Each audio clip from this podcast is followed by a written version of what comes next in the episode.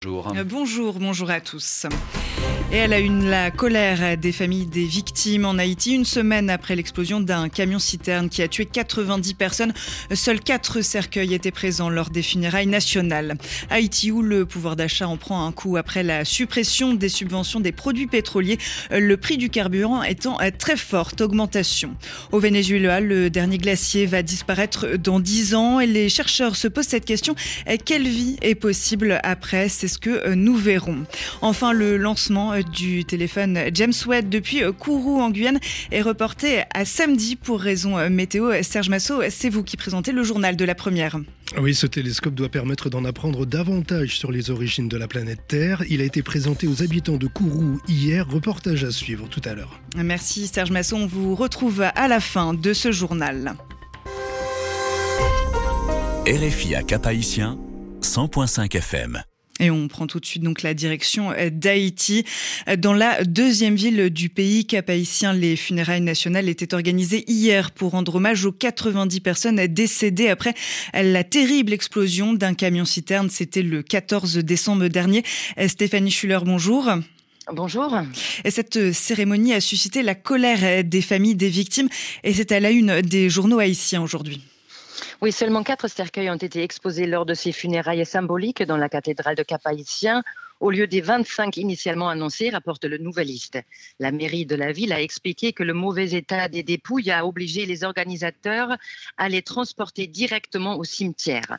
Beaucoup de familles de victimes ont boudé ces funérailles officielles, constate le journal, parce qu'elles n'ont pas revu les corps de leurs défunts depuis l'explosion du camion citerne.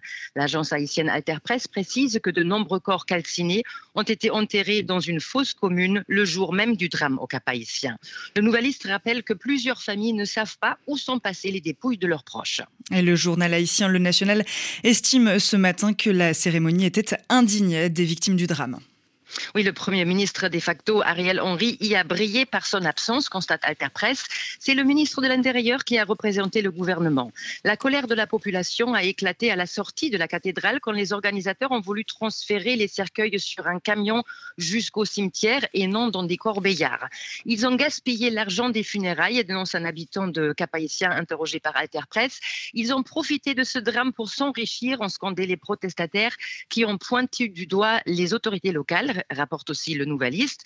Le journal de Port-au-Prince poursuit 9 500 000 gourdes, environ 83 000 euros provenant du fonds d'urgence départemental ont été décaissés pour l'organisation de ces funérailles. Ce fonds a été géré par le ministère des Finances. Un contrat a été conclu directement entre la maison funéraire et le ministère.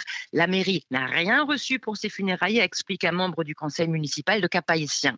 Et le nouveliste de préciser que les quartiers touchés par l'explosion de la semaine dernière ne bénéficient d'aucun accompagnement financier et la population d'aucune prise en charge psychologique. Merci Stéphanie Schuller et nous restons à Haïti où le gouvernement a supprimé le 10 décembre dernier la subvention des produits pétroliers.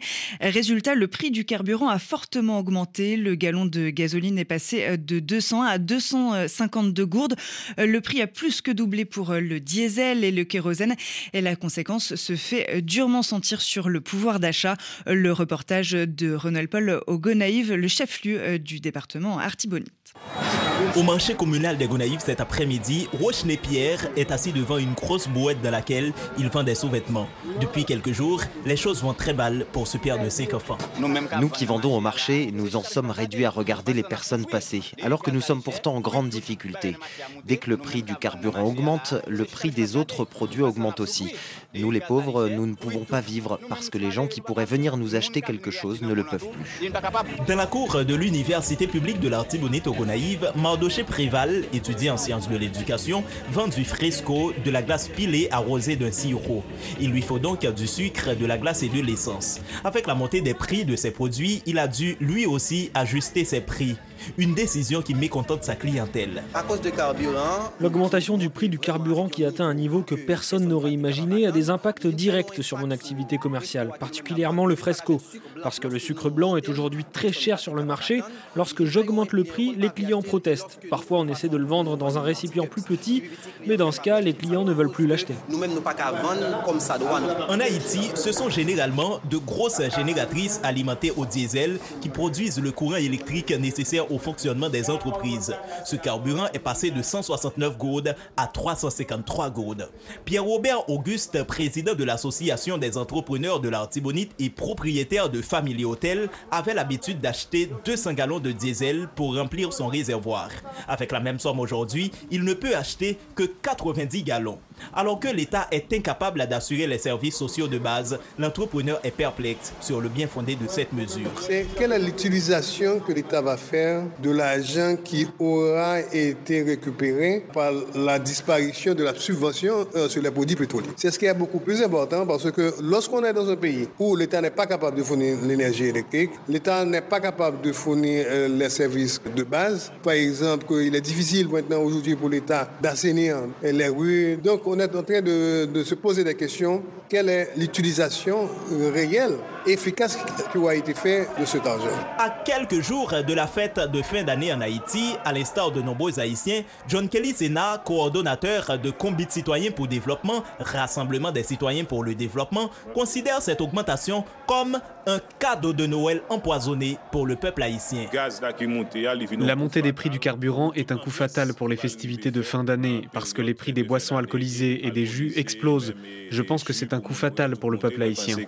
C'est déjà un coup fatal pour le peuple haïtien. En ce moment de crise, cette augmentation des prix du carburant n'aurait pas dû avoir lieu, précise Pierre Poitvien, doyen de la faculté des sciences économiques à l'Université publique de l'Artibonite au Gonaïve. Pour l'universitaire, le problème, ce sont les autorités actuelles et passées qui n'ont jamais pris des mesures pour bien organiser le pays. On ne peut pas gérer un pays de cette façon. Il faut réorganiser l'État. Il y a d'abord un problème d'organisation. Il faut changer d'abord la gouvernance économique de ce pays pour créer plus d'opportunités pour les jeunes, mettre un dynamisme économique devant favoriser beaucoup plus l'intégration des forces vives de ce pays. Il y a un système où l'on protège les intérêts des puissants, mais ceux qui n'ont pas d'argent et qui n'ont pas les capacités en subissent durement les conséquences. En tout cas, de nombreux Haïtiens pensent que l'argent récupéré par l'État en raison de l'augmentation des prix du carburant a servi à payer la rançon qu'avait exigé le groupe de gang 400 Marozo pour la libération des 17 missionnaires nord-américains. Ronel Paul Legonaïve, RFI.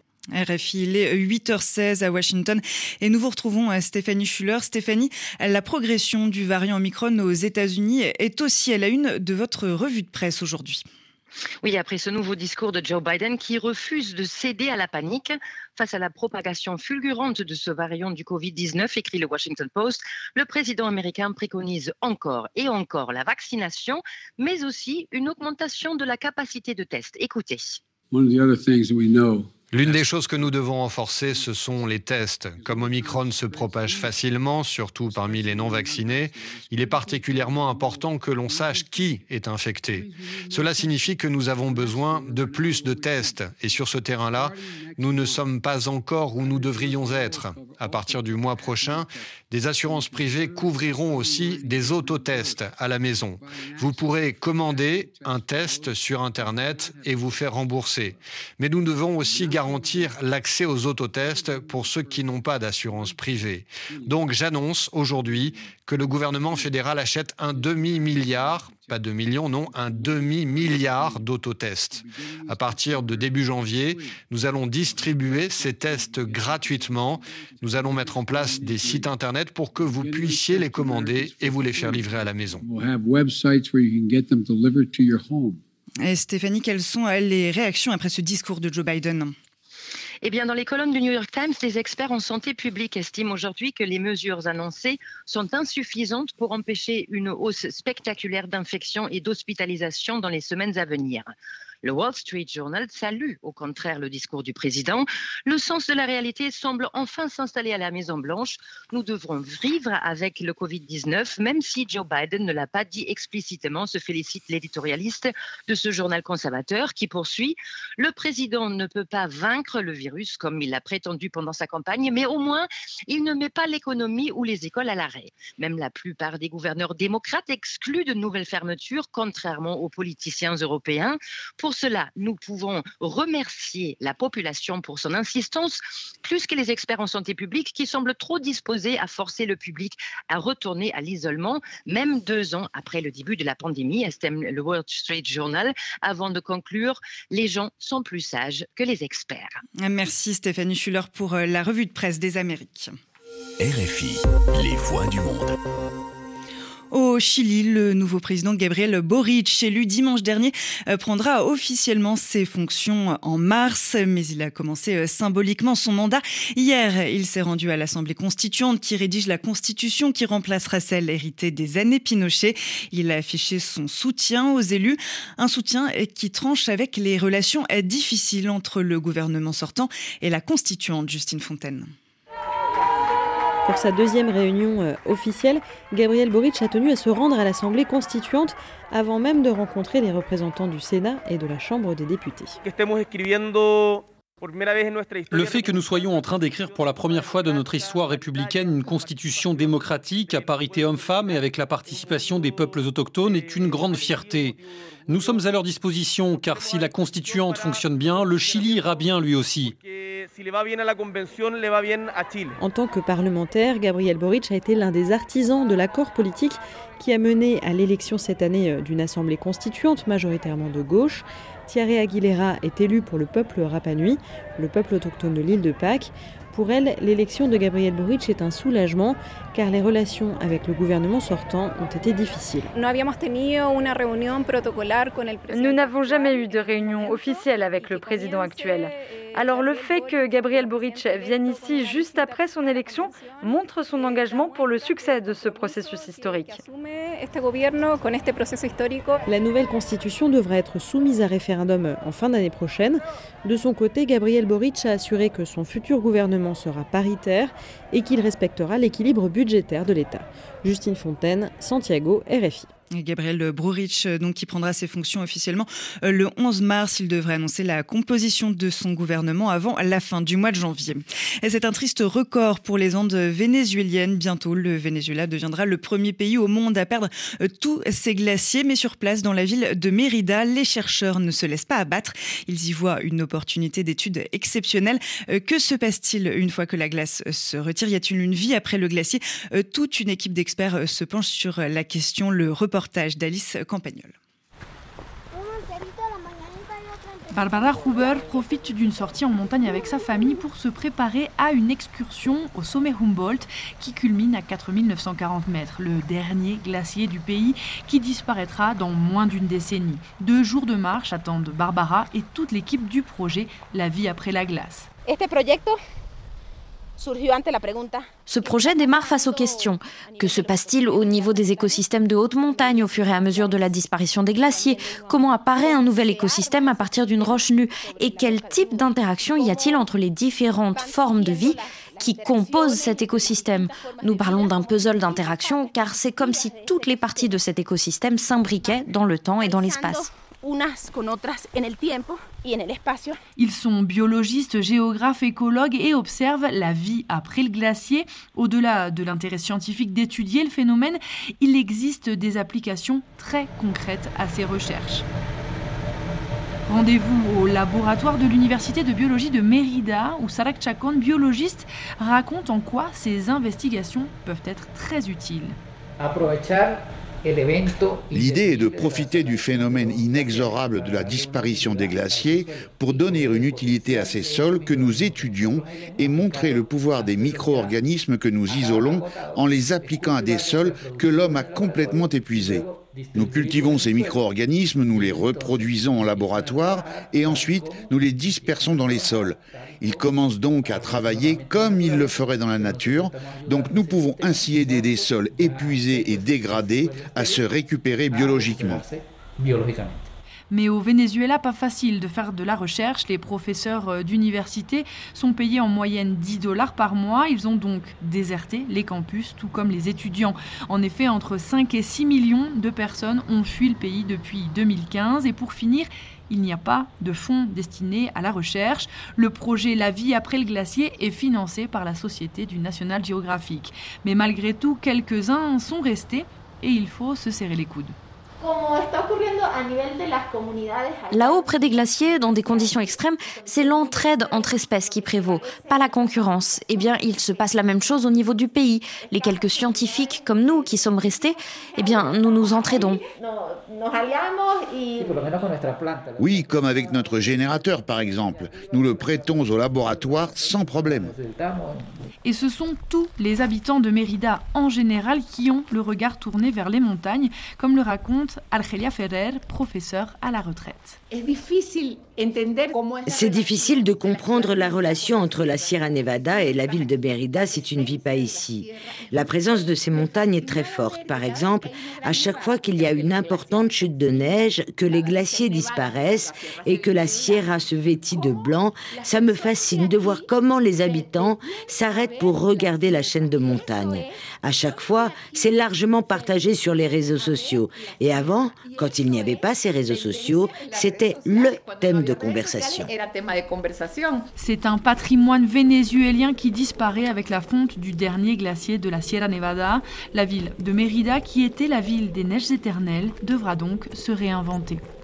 Alice Campagnol, de retour de Mérida, RFI. Un dossier à retrouver sur RFI.fr. Le journal de l'Outre-mer. Le journal de l'Outre-mer présenté aujourd'hui par Serge Massot.